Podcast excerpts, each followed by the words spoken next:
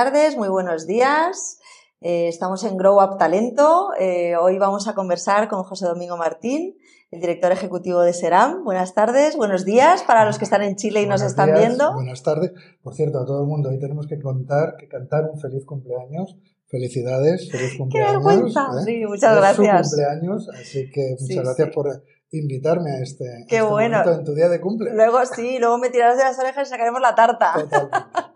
totalmente. Muy bien, pues muchas gracias. Sí, sí. La verdad es que me- todo el mundo me decía, oye, fíjate, celebrar tu cumpleaños trabajando. Y estoy feliz. Y yo también Estoy- de estar aquí contigo. Sí, sí, sí, estoy feliz de estar contigo. Te doy las gracias por, por regalarnos este, este momento que seguro que va a dar momentazos porque, eh, como sabes, para nosotros es muy importante bueno, pues el, el acercar, ¿no? El, el desarrollo eh, al talento de los profesionales de la salud, ¿no? Y que, sabiendo no solo que siempre han sido importantes, pero que todavía hoy lo son mucho más, ¿no? Con todo lo que nos ha pasado, de, de dónde venimos, ¿verdad? De la pandemia, y entonces, qué menos que dedicar un programa específico a ese talento de los profesionales de la salud, ¿no? Que tanto han ayudado, que tan críticos son, eh, ya no solo en diagnósticos, sino en acompañarnos a los pacientes eh, para nuestra mejoría, ¿no? Entonces, eh, qué bueno, por eso me, me hace mucha ilusión que sea mi, mi cumpleaños y se lo dediquemos a los profesionales de la, de la salud con tu apoyo, José. Pues un placer porque efectivamente yo creo que, que el, el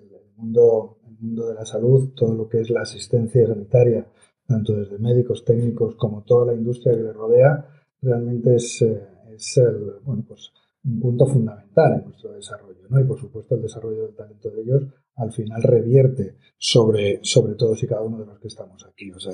Fantástico. Totalmente. Eh, fíjate, eh, antes de, de entrar a conocerte un poquito más, que esa es la, la primera parte que yo creo que es muy importante conocer, bueno, conocer lo que podamos conocer de José Domingo Martín, porque es tan multifacético, tan polifacético y tan excelente profesional en todo lo que dedica, en lo que se pro- profundiza, pues eh, que vamos a situar un poco eh, lo que vamos a hacer en el programa, si te parece, que es primero reflexionar sobre la importancia de cuidar el talento de profesionales de la salud.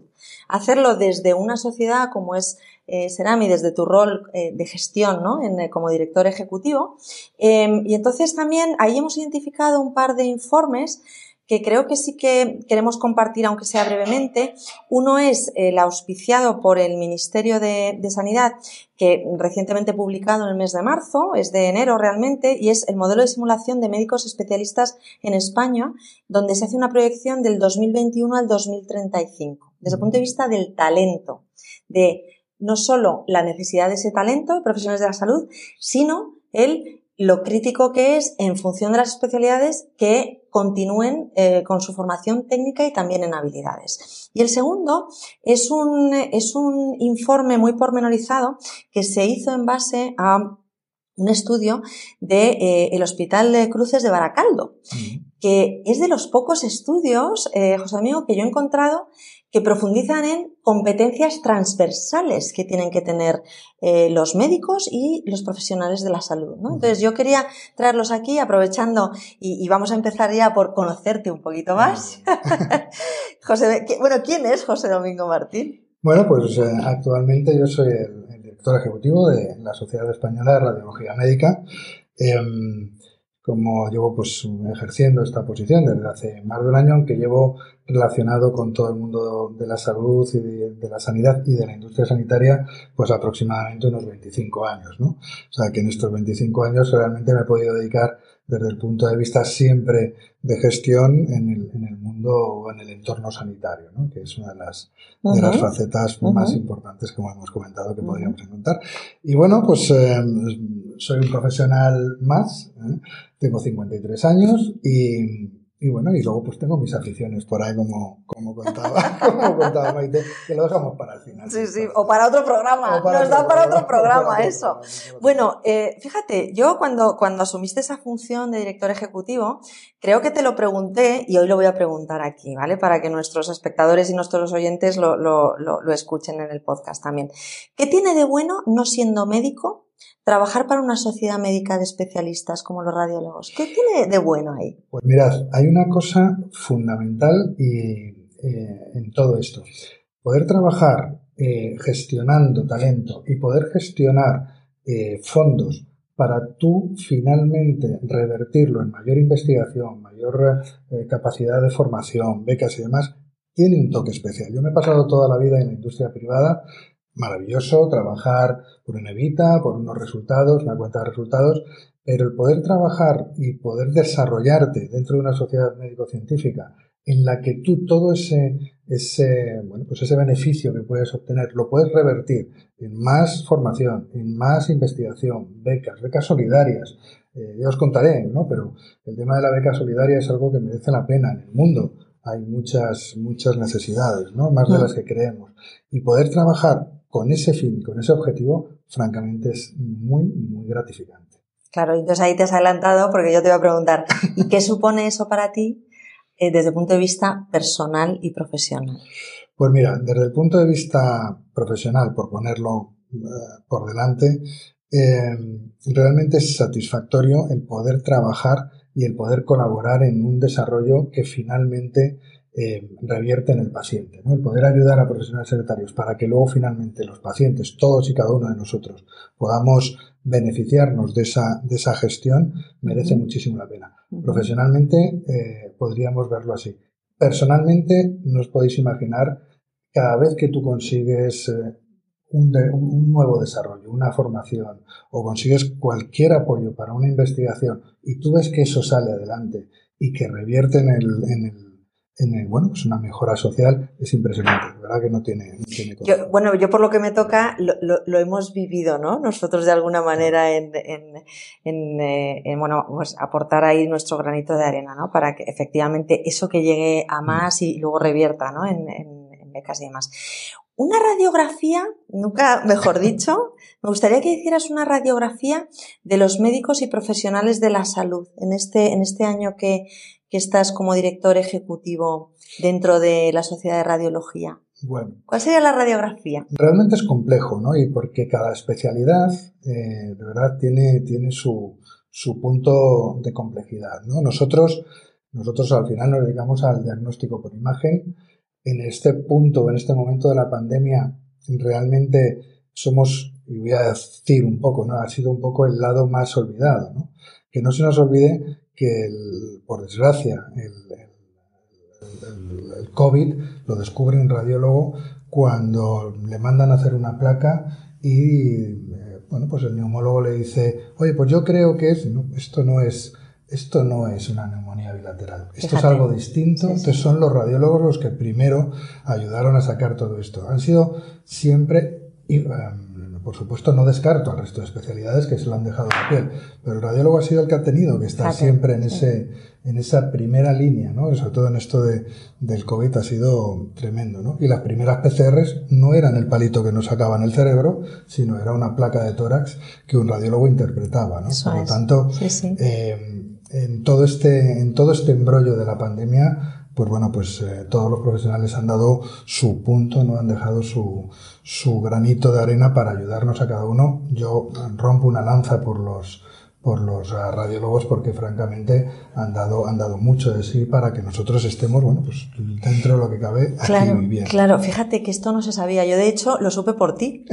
Lo supe por ti. O sea, eh, eh, yo, yo no sabía, no era consciente de esto, ¿no? Porque piensas cuando, bueno, cuando tuvimos toda esta locura, ¿no? Y, y demás, las urgencias, la saturación de los hospitales, pero realmente al final la radiología es la que identifica y comprueba, contrasta y, claro, tiene todas esas pruebas diagnósticas que va comparando y, va montando el puzzle, ¿no? Por así decirlo. Permíteme la expresión, pero al final esto es un puzzle eh, eh, increíble que, que, han sido capaces de montar, pero también desde la radiología. Totalmente. La radiología, al fin y al cabo, mirad, nosotros ahora eh, tenemos este mes, que en este mes de mayo, a finales de mayo, tenemos el Congreso Nacional en Málaga, eh, con una asistencia tremenda y muchísimas ganas. Y eh, nuestro claim para este, para este año eh, de, de, congreso es todo comienza con una imagen. ¿vale? Y esta es la realidad. El 80, más del 80% de las especialidades a día de hoy necesitan de una imagen y sobre todo necesitan de una interpretación. detrás de esa imagen y de esa interpretación hay un médico radiólogo. Él es el que nos va a decir qué realmente sucede. Luego ya nos tratará un especialista, nos tratará cualquier otro. Pero detrás siempre vamos a tener a ese, a ese médico radiólogo.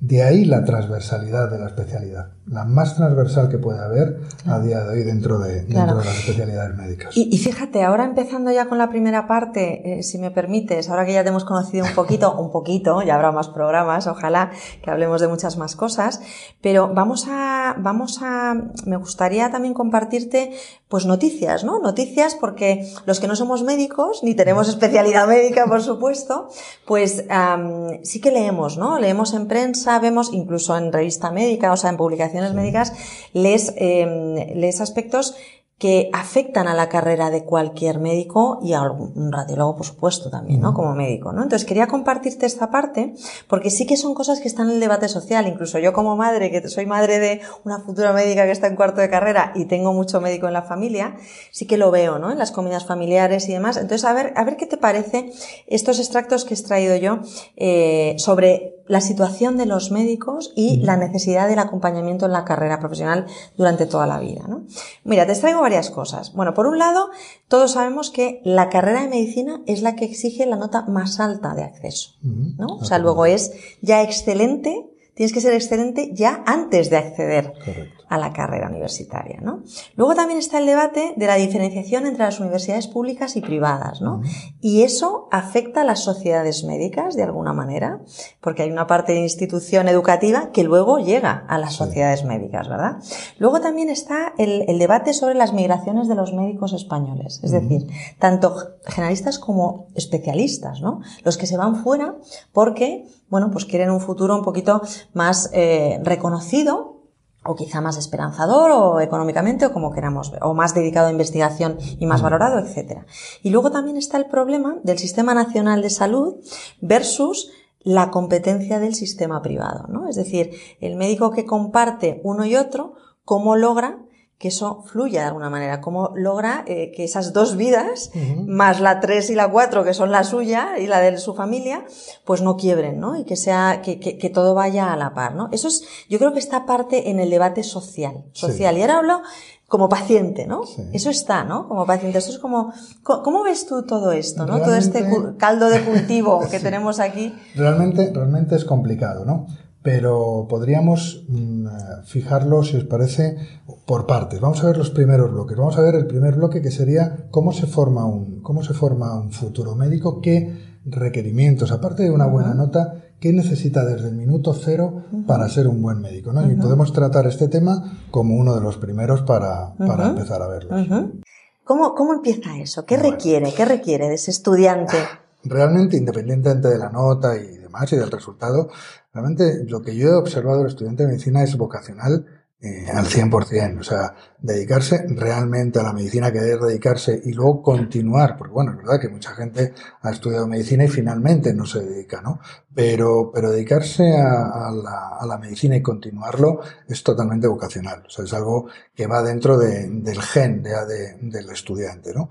Nosotros tenemos la gran suerte de todos los años hacer un curso que hacemos dedicado a los estudiantes de medicina, ¿no? Un poco para darles a conocer la especialidad y cuando ya les llegue ese momento de decidir y hacer sumir y demás, bueno, pues que conozcan y que entiendan un poco más la, la radiología, ¿no? Luego entras en esa fase, ¿no? En la que el, el médico, bueno, pues ya ha hecho su carrera y demás y elige la especialidad, ¿no? Y se viene a nuestro lado, se viene al lado del... Bueno, saca el MIR, porque vamos a decirlo, que madre mía. Te por hecho que lo saca todos. ya, ya, ya, pero eh, bueno, tú ya sabes, Saca el MIR con lo complejo que es y demás, ¿vale? Y se viene y se, y se, viene a nuestra especialidad, ¿no? Bueno, pues ahí mismo nosotros estamos haciendo, todos los años hacemos un curso para R1s.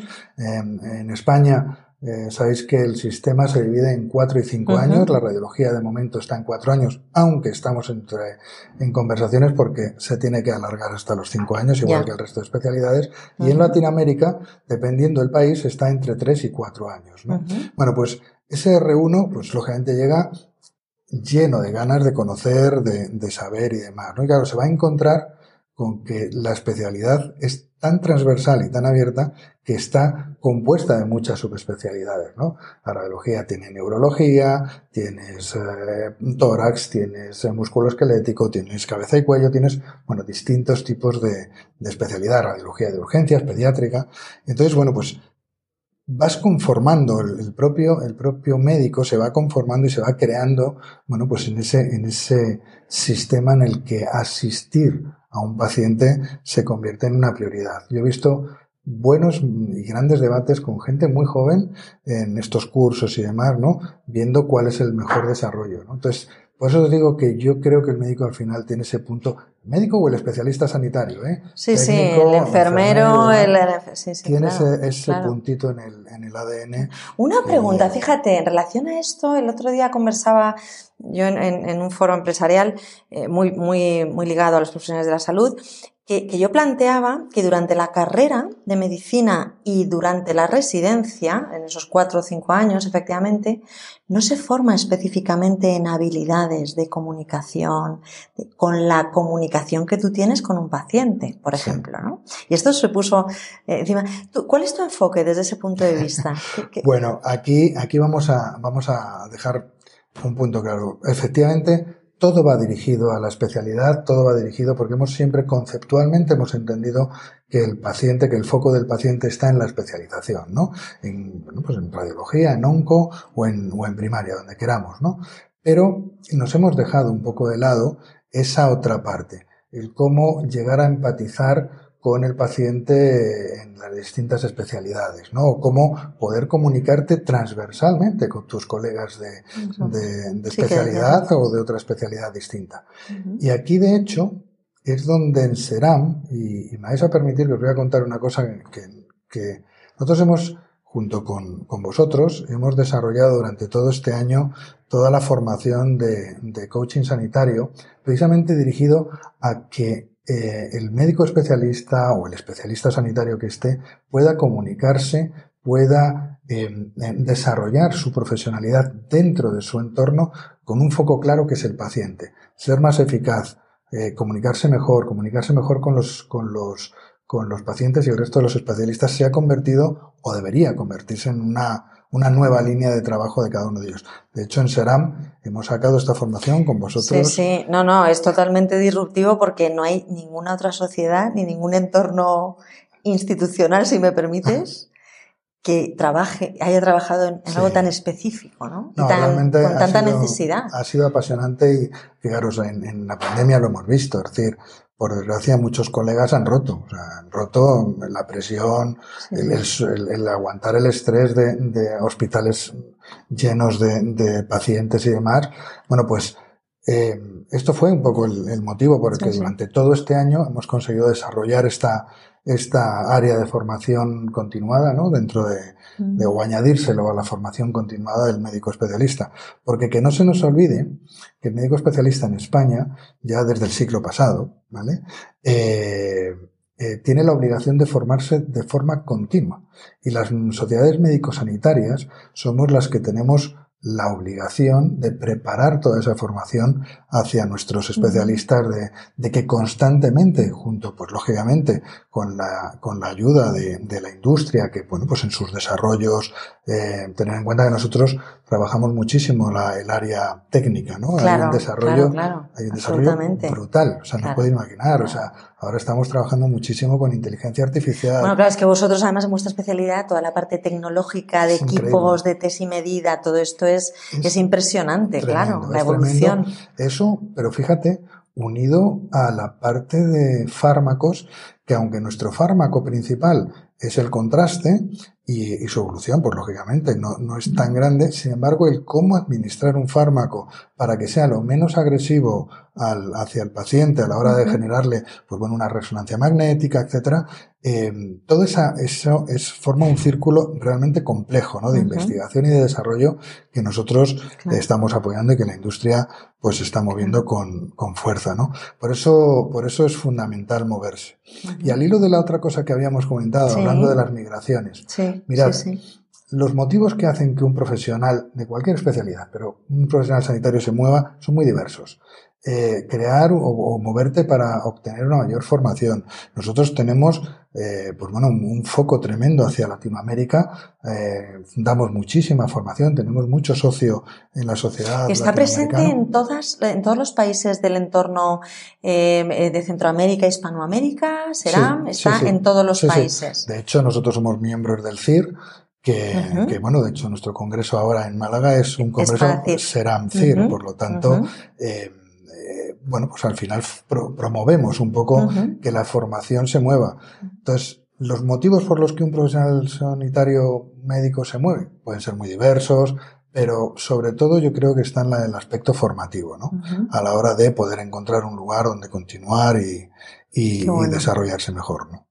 Sí, ahí tenemos el maravilloso idioma que nos conecta y que nos hace tener unos puentes de profesionales que vienen aquí, pueden estar haciendo especialidades, pero también quedarse aquí igualmente, ¿no? Y profesionales que allá comparten el conocimiento, toda la experiencia, todas las prácticas, ¿no? Y... luego, fíjate, hablabas un poco del eh, sistema nacional frente sí, sistema nacional de salud frente al privado. Lo podemos llevar al, al, aspecto al aspecto general, es decir, hay muchos países donde prima el sistema privado, otros prima el sistema nacional. Nosotros tenemos un sistema un sistema público espectacular en España, o sea, los equipos y profesionales que tenemos eh, no tienen límite en su, en su, en su punto top, ¿no? Son popes todos y cada uno de ellos, ¿no? Entonces, bueno, pues el Sistema Nacional de Salud es un sistema complejo que, bueno, pues tiene, necesita de, de su, de su movimiento, pero vamos, en España es un, es un referente, ¿no? Y, lógicamente, en otros países, pues bueno, pues los referentes se, se marcan por, por la, por la línea privada. Aquí no voy a entrar en, en ese debate. Yo creo que, que nuestro, nuestro sistema tiene que seguir creciendo, tiene que seguir evolucionando, pero, pero bueno, tenemos un sistema que es envidiable realmente. Sí, no, no, gracias, gracias.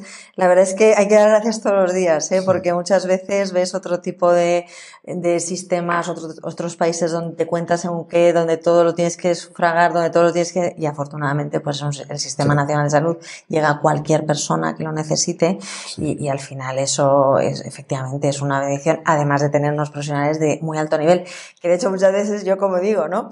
Que luego hay veces que nos lo roban desde fuera, ¿no? Del Reino Unido, porque efectivamente tenemos eh, eh, tienen una, una, excelencia aquí increíble, ¿no? Entonces el sistema anglosajón en este caso sí que muchas veces se nutre de nuestras, de nuestro talento, ¿no? Aquí de profesionales de la salud, ¿no? Tanto de enfermería como de, de, eh, de, médicos, ¿no? Em, fíjate, había un aspecto, no sé ahí cómo lo ves, no sé si desde la especialidad de radiología o no, también leí una noticia que hablaba de la dedicación eh, que el sector se estaba feminizando, es decir, que no paraba de incrementarse el, el número, de pasar de un 45% a un 61%, ¿no?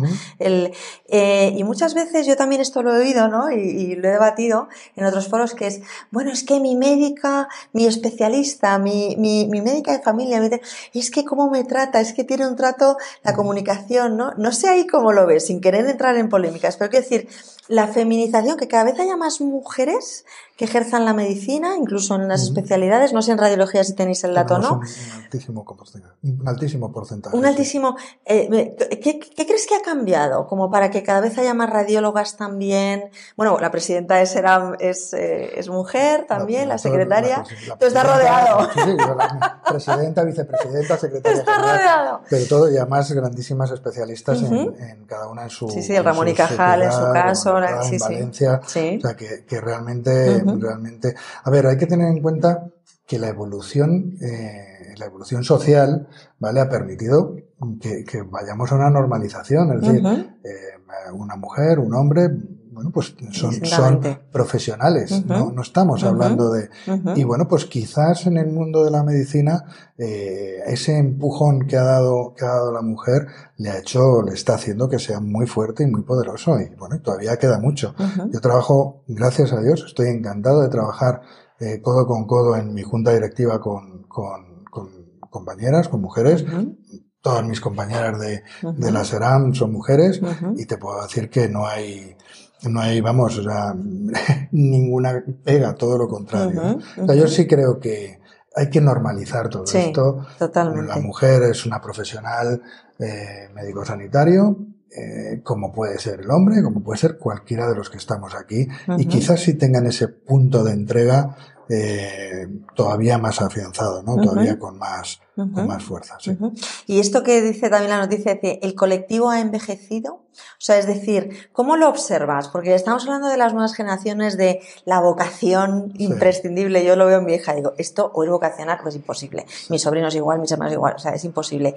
¿Cómo ves eso, no? El, vale, va envejeciendo, pero las nuevas generaciones, o sea, hay, hay, hay recambio, hay recambio, ¿no? Porque al final como país también tenemos que pensar que necesitamos continuar con esa base tan sólida, ¿no? De mayores de 50 años que son excelentes profesionales y, y, ¿cómo ves? Hay recambio, no tanto como el que como el que vamos a, como el que necesitamos y el que vamos a necesitar. Es decir, precisamente, aunque toda la tecnología nos está llevando a poder diagnosticar, en el caso nuestro, ¿no? a poder diagnosticar más pacientes en menos tiempo, hacer análisis eh, con mejor, con mejor resultado, ¿vale? O sea, las resonancias las estamos consiguiendo reducir en, en tiempo, lógicamente, todo eso significa menor tiempo, ser más eficaz, el acotamos que el, que el médico radiólogo pueda generar un informe de una forma mucho más eficaz. Todo esto revierte también en que la población crece y la necesidad va creciendo. Por supuesto que necesitamos más, necesitamos muchos más especialistas. Eh, prácticamente todas las especialidades necesitamos más. Eh, nosotros en radiología lo estamos comentando. Es decir, hay muchas, eh, muchas áreas que pueden desarrollarse todavía más. Os voy a poner un ejemplo. Hace años se desarrolló algo que para nosotros ahora es eh, eh, normal, que es las unidades de, mama. Bueno, hemos conseguido reducir... Que son críticas. Eh, críticas. Hemos conseguido reducir la mortalidad en el cáncer de mama, etcétera, etcétera, mm, bastante. Hay que seguir trabajando. Unidades especializadas. Vale, pues ahora imaginaros si esto lo trasladamos a cáncer del pulmón, colon, lo trasladamos a otro tipo de, patologías y podemos ir creando unidades. Si nosotros creamos, no tenemos ni tantos especialistas ni tanto equipamiento todavía, todavía, ¿vale? Para poder llevar eso. Pero es que daros cuenta que la reducción eh, final en, en mortalidad es exponencial. Tanto tú puedas adelantar un diagnóstico, mejor vas a poder tratarlo. Por lo tanto, desde aquí sí podríamos hacer un, llamamiento, ¿no? A que todo el mundo tenga claro que cuanto más diagnóstico precoz hagamos de cualquier patología, va a ser mejor. Totalmente. Totalmente. Sí, además, fíjate, eso me lleva también a, la, a, otra pregunta, ¿no? Que, quería hacerte. Em, en esos, eh, o sea, en, ese recambio, ¿no? De, de generaciones, ¿Qué has detectado tú que piden esos, esos radiólogos más jóvenes versus los que son más senior? Bueno. ¿Ahí hay diferencias? Pues y a nivel médico, ¿no? Porque tú también tienes toda la visión de, los profesionales de la salud, ¿no? Anteriormente a hacerte cargo de la dirección ejecutiva de SERAM. Pues mira, no tanto como el que realmente vamos a necesitar y como el que empezamos a, tener ya en falta, ¿no? Ten en cuenta que, por un lado, eh, la población va creciendo, eh, va, aumentando y esto implica que hay mayor necesidad médico-sanitaria, ¿no? Aunque nosotros, y voy a hablar un poco de mi especialidad, aunque nosotros hemos conseguido ir eh, agilizando los procesos, las resonancias magnéticas actualmente eh, son, eh, requieren menos tiempo, el, radiólogo para hacer los informes los puede hacer en menos tiempo de una forma mucho más eficaz, aún así tenemos un crecimiento que va a ser, que va a ser exponencial, ¿no? Y vamos a necesitar tanto más equipo, más unidades y más, y más médicos especialistas. Voy a poner el caso, eh, os voy a poner el caso de las, de las unidades de mama. Hace años no teníamos unidades de mama. A día de hoy tenemos la unidad de mama que ya la tenemos totalmente normalizada, que hemos conseguido reducir la mortalidad eh, de una forma muy considerable, todavía hay que seguir trabajando en ello. Imaginaros si somos capaces de crear unidades, pues bueno, de screening de pulmón, de screening de cáncer de próstata. todo eso al final redunda en una mayor calidad de vida y por supuesto en salvar vidas, ¿no? Entonces, si somos capaces, y esto sí creo que es algo que todos debemos trabajar desde, desde dentro, ¿no? el diagnóstico precoz salva vidas y eso, y eso es fundamental a la hora de, de crecer, ¿no? Y por lo tanto, sí se necesitan más especialistas, sí vamos a necesitar más equipos y mucho más unidades. Que de hecho, cuando tuvimos el confinamiento y no se pudo prestar determinados servicios, se notó, ¿verdad? Vosotros mismos lo sabéis perfectamente. Totalmente. Toda esa paralización se acusó porque después se, se diagnosticaron casos, en, en, en, algunos casos más avanzados, ¿no? Por desgracia, y bueno, ya habréis visto muchas veces las, las noticias que no son las más agradables de, del crecimiento en determinadas patologías oncológicas en las que mm, el, el, paciente no ha ido a su revisión, miedo y demás, no ha ido al hospital y cuando se ha querido atacar, pues, pues ya era, era tarde y, y nos hemos encontrado tumores complejos. Pues fíjate, ahora que lo estás comentando y en relación a las distintas generaciones eh, y lo que son las competencias que exige el siglo XXI a los especialistas, ¿cómo ves tú todo eso? Porque es verdad que yo estuve viendo un informe muy interesante del Hospital de las Cruces de Baracaldo, que es de los pocos que he encontrado que habla de la importancia de la formación en competencias transversales de los especialistas. Y ahí luego, si te parece, lo compartimos. Pero ¿tú cómo ves las distintas generaciones y esas nuevas competencias del médico del siglo XXI, del especialista del siglo XXI? Pues mira, es curioso porque, como os decía, hemos tenido, eh, hace poco hemos tenido las distintas reuniones internas con bueno, con formación para R1, tuvimos nuestra reunión de estrategia donde estuvimos viendo y valorando distintos aspectos hacia el futuro de, de, la especialidad y lo estuvimos viendo con distintos actores ¿no? del ecosistema nuestro. Bueno, pues casualmente tuve una conversación con unos, con unos R3 y R4 mm, encantadores y estuvimos charlando y una de las cosas que me dijeron, oye José, ¿cómo podrías hacer que tuviéramos una, una, una formación pues en la parte clínica? Es decir, que la subespecialidad a la que estamos yendo, al final también nos están pidiendo que les demos una formación mucho más amplia en distintas especialidades, ¿no? O sea, casualmente me, encontré con aquello. Eh, ¿Qué es lo que quería comentaros con todo esto? Pues mirad, eh, la radiología no deja de ser el entorno más amplio. Es decir, un radiólogo te puede diagnosticar un cáncer sí, sí. de pulmón como, como una rotura una fractura, en un pie sí, o como cualquiera. Uh -huh. Por lo tanto, el conocimiento tiene que ser amplio. Pero luego la subespecialidad uh -huh. es hacia la que tenemos que ir. Uh -huh. De hecho, eh, bueno, pues comentábamos al principio de la reunión, ¿no? Eh, temas, eh, temas de futuro. Al final la medicina, la medicina va a pasar a ser ad hoc. Es decir, sí. uno de los aspectos que vemos cada vez más claros todos es que al final vamos a trabajar al paciente, no tanto la... la bueno, eso, eso va en línea con la personalización, ¿no? Yo estoy harta de decir, ya nosotros que trabajamos con persona, persona a persona, es one to one, o sea, sí. no hay otra manera de trabajar que no sea personalizadamente. Luego entiendo que para un especialista, para un médico, el trato la calidad asistencial está en el paciente, en enfocarse en el paciente, Totalmente. en entender al paciente, en interiorizar e integrar todo, todas esas pruebas, todo ese histórico que tiene ese paciente al que está acompañando, porque al final hay momentos críticos que a lo mejor te hacen una prueba diagnóstica puntualmente de una fractura y demás, pero a lo mejor eh, sí que eh, el acompañamiento, igual que el, el, el, médico acompaña, al médico hay que acompañarlo para que eh, a lo largo de su trayectoria tenga esas competencias no solo en clínicas, sino muy, muy cross que le ayuden en la calidad de, de atención al, al, paciente, en la mejora asistencial, etcétera, etcétera. ¿no? Totalmente, totalmente. Entonces, va, va, muy en línea, ¿no? La personalización. Sí, sí. Es, la personalización en los médicos también es totalmente, necesaria, ¿no? Fíjate, aquí identificaba en este estudio varios problemas, no sé cómo los ves tú o si estás de acuerdo en esto. Fíjate, identificaba seis problemas eh, básicos. Uno, una descoordinación entre las competencias de los programas formativos y las necesidades de los ciudadanos. Dos, un deficiente trabajo en equipo. Tres, un enfoque técnico de la asistencia al paciente sin una visión holística. ¿Mm? Cuatro, encuentros episódicos frente a un cuidado de salud continuo. Cinco, una orientación hospitalaria frente a la atención primaria. Y seis, desbalance cualitativo y cuantitativo del mercado laboral.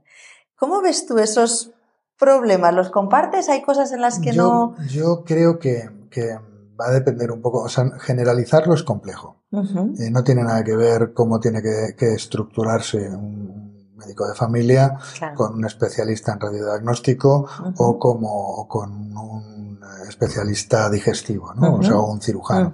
Cada uno al final nos vamos a ir encontrando distintas, distintas áreas de mejora. Yo tanto como problemas creo que son áreas de mejora. Al fin y al cabo, no hay más que evolucionar y mejorar. Siempre, mm, en eso, sí, en eso sí que coincido, tenemos que ir muy hacia un punto más empático con, con el paciente. Yo creo que, y eso en conversaciones con distintos especialistas, hemos ido viendo que es mucho más, mucho más eficaz, ¿no? Que, ayuda bastante incluso en la Que ahí está la calidad asistencial también, ¿no? Entonces ese punto empático es donde sí habría que trabajar. Fíjate, y aquí también habla de lo que llama, eh, eh, se, se identificaron siete dominios competenciales del médico. Experto, comunicador, colaborador, defensor de la salud, gestor desde el punto de vista de guardián de los recursos, porque tiene que gestionar recursos, estudioso, investigador y el médico como persona, que me, me, me sonreí yo porque, claro, no se nos olvide, señores espectadores y oyentes, que los médicos son personas. Totalmente. Y pacientes. Y pacientes, Además, claro. malos pacientes, por cierto. Muy malos pacientes. Que no me escuchen alguno de los claro, que Claro, Fíjate esas dimensiones. ¿Cómo, ves todo Totalmente coincidimos. Ahí sí coincidimos. Incluso en cualquier conversación vas a coincidir. De hecho, es lo que hablábamos, ¿no? A un, a un médico al final, en su carrera profesional, se le va exigiendo muchísimo, ¿no? Se le exige que sea eficaz. Si luego pasas a ser jefe de servicio, jefe de sección, tienes que gestionar personas, conflictos. Y todo eso es complejo, porque al fin y al cabo tú eres médico. Entonces, eh, dirigir todo eso es, es eh, bueno, pues un reto para cada uno de, de, los distintos especialistas. Coincido plenamente, ¿no? Y por supuesto, el que, que, no se nos olvide que un médico es una persona, como todos y cada uno de los que estamos aquí, ¿no? Lo que pasa que es verdad que ponemos nuestra salud en sus manos y queremos siempre que tengan, que tengan lo mejor para nosotros. Claro, muchas veces yo siempre lo digo, digo, lo que tú no estás viendo es lo que llamamos nosotros en, con desarrolladores de, de programación, que es el back office del médico. Es decir, Tú no estás viendo que ese médico está entrando a las 8 de la mañana, está dejando esa consulta a las 2 de la tarde, está cogiendo el coche, yéndose a las 3 de la tarde a otra consulta que tiene o a operar y tú no ves muchas veces el back office del médico, además de su formación técnica. Entonces, efectivamente, el, el, que tengan ese perfil sólido sin olvidar que son personas para que no se quiebren, ¿no? Como decía esto, es muy importante. Aquí también en este estudio, fíjate, habla de la formación basada en competencias, que llaman FBC, y que está más orientada a resultados de aprendizaje, flexibiliza el desarrollo de los programas en función del ritmo de aprendizaje personalizado y, y enfatiza la autoevaluación, que el propio médico autoevalúe sus resultados desde todos los puntos de vista, técnicos y también competenciales, eh, y la evaluación, porque cuando tú estás en un entorno eh, hospitalario, clínico y demás, pues a lo mejor el paciente también evalúa esa, esa, esa, esa, competencia ¿no? en esas dimensiones. ¿Cómo ves eso, el, el, que evolucione todo a un sistema de, de formación basado en competencias técnicas y, y, de gestión? Vamos a ver, en principio eh, como os decía al principio, la, todo médico tiene que estar eh, formándose constantemente, eso es tanto obligatorio, pero es que por necesidad, es decir, no puede ningún médico, la, la, evolución de la medicina es constante y por lo tanto los médicos tienen que estar continuamente eh, evolucionando, ¿no? De ahí, pues que, que Hablábamos siempre de trabajar, pero hay muchísimo médico que, además de su desarrollo clínico, tiene un desarrollo en investigación, tiene un, desarrollo eh, muy potente a la hora de preparar, bueno, pues... Hacer eh, papers, eh, defenderlos, o sea... Entonces es, es, otra, otra línea dentro del, de la medicina que a lo mejor no es tan conocida de cara al público, pero que es con la que el resto de los médicos acaban con, adquiriendo mayor cantidad de conocimiento. Eso hay que tenerlo muy, muy, muy, pero muy en cuenta, ¿vale? Y luego, eh, con respecto a la formación y a la evaluación, precisamente ahora estamos trabajando en las sociedades médicas con FACME y demás, estamos trabajando precisamente en el nuevo plan de desarrollo de recertificación. ¿Qué significa esto? Pues que los médicos se tienen que recertificar precisamente con sistemas, estamos desarrollando distintas áreas, ¿no? Pero con sistemas de autoevaluación, cada uno con su especialidad, ¿vale? Para que el propio médico y la propia especialidad pueda decir, oye, yo sigo estando, sigo estando bien preparado para, bueno, pues hacer diagnósticos de imagen, eco, etcétera, etcétera. Por lo tanto, eh, que no se nos olvide, el médico el médico está constantemente investigando, constantemente formándose y con ellos con lo que conseguimos, lógicamente, que nuestra calidad asistencial sea mucho mejor. De ahí las sociedades médicas la importancia que le damos a la formación continuada. los cursos, la formación, los propios congresos, ¿vale? Es con lo que nosotros conseguimos que nuestros profesionales sanitarios eh, vayan aumentando sus conocimientos. Claro, Fíjate, aquí también es interesante, me resulta interesante un decálogo de modelos de competencias que comparten después del estudio que han hecho en el contexto español, que habla de 10 puntos, ¿no? Que creo que también antes los hemos compartido y yo creo que de algo estamos hablando de esto, ¿no? Y es el aspiracional del siglo XXI, ¿no? Del especialista. Dice, uno, un médico que trate enfermos, no enfermedades, antes lo has comentado, ¿no? Un médico con actitud, con actitud crítica, un médico comunicador y empático, también lo hemos mencionado, un médico responsable individual y socialmente, porque su trabajo tiene un impacto social, ¿no? Un médico que tome buenas decisiones para el paciente y para el sistema, un médico líder del equipo asistencial, un médico competente, efectivo y seguro, un médico honrado y confiable, un médico comprometido con el paciente y con la organización, y por último, un médico que vive los valores de la profesionalidad y del profesionalismo, ¿no? Me gustó mucho, ¿no? este, este decálogo y, bueno, yo creo que es intergeneracional, ¿no? Tanto los, los más senior eh, enseñan, antes hablábamos de un caso de cómo un señor que se ha jubilado, eh, oye, pues la, la persona que está asumiendo ahora esa clínica realmente comparte sus competencias. Y claro, tú me has dicho con todo el sentido, claro, es que las ha vivido a través de este señor. Entonces es muy importante, ¿no? Fijaros una cosa, y es añadir, de inicio compartes y lo que hace un médico normalmente es desarrolla. Es decir, no es solamente hereditario el sistema y más, no. Precisamente en ese formato que tienen los médicos de, de continuar avanzando, de investigar y demás, bueno, pues adquieren conocimientos que pueden ser o bien de sus mayores o bien de, de, su formación, pero luego la va desarrollando con esas eh, papers, como contabas, con publicaciones, con investigación, etcétera, ¿no? De hecho, siempre tú escuchas a, a los médicos, a los residentes, hay alguno por ahí va a escuchar, ¿no? Mi R mayor, ¿no? Porque ah, siempre los R1 tienen un R mayor, entonces hablan de su R mayor, ¿no? Son sus mayores, ¿no? Entonces son los que al final te van ayudando a continuar esa, esa carrera y luego tú eres el que tienes que tomar Qué bueno, el otro día, fíjate, ahora me he acordado de una anécdota, a mí me encanta que mi hija me cuente, ahora ella como está con prácticas, ella se va a horrorizar cuando me escuche, pero me da igual, pero está entusiasmada, ¿no? Porque es verdad que cada semanas alternas pues va a hospital, ¿no? Y a ella le encanta, claro. Entonces, eh, eh, claro, me decía el otro día orgullosa, me decía, mamá, es que me, me están dejando lavarme.